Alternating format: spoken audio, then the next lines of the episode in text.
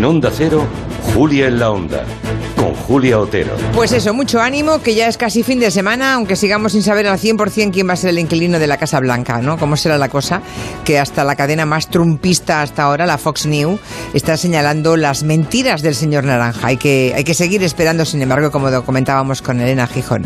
La noche, lo que en España es la noche electoral, en América se convierte en la semana electoral. Una fiebre americana que nos ha dejado una buena cosecha de creatividad entre los comancheros que hoy traman un territorio muy, pero que muy made in the USA.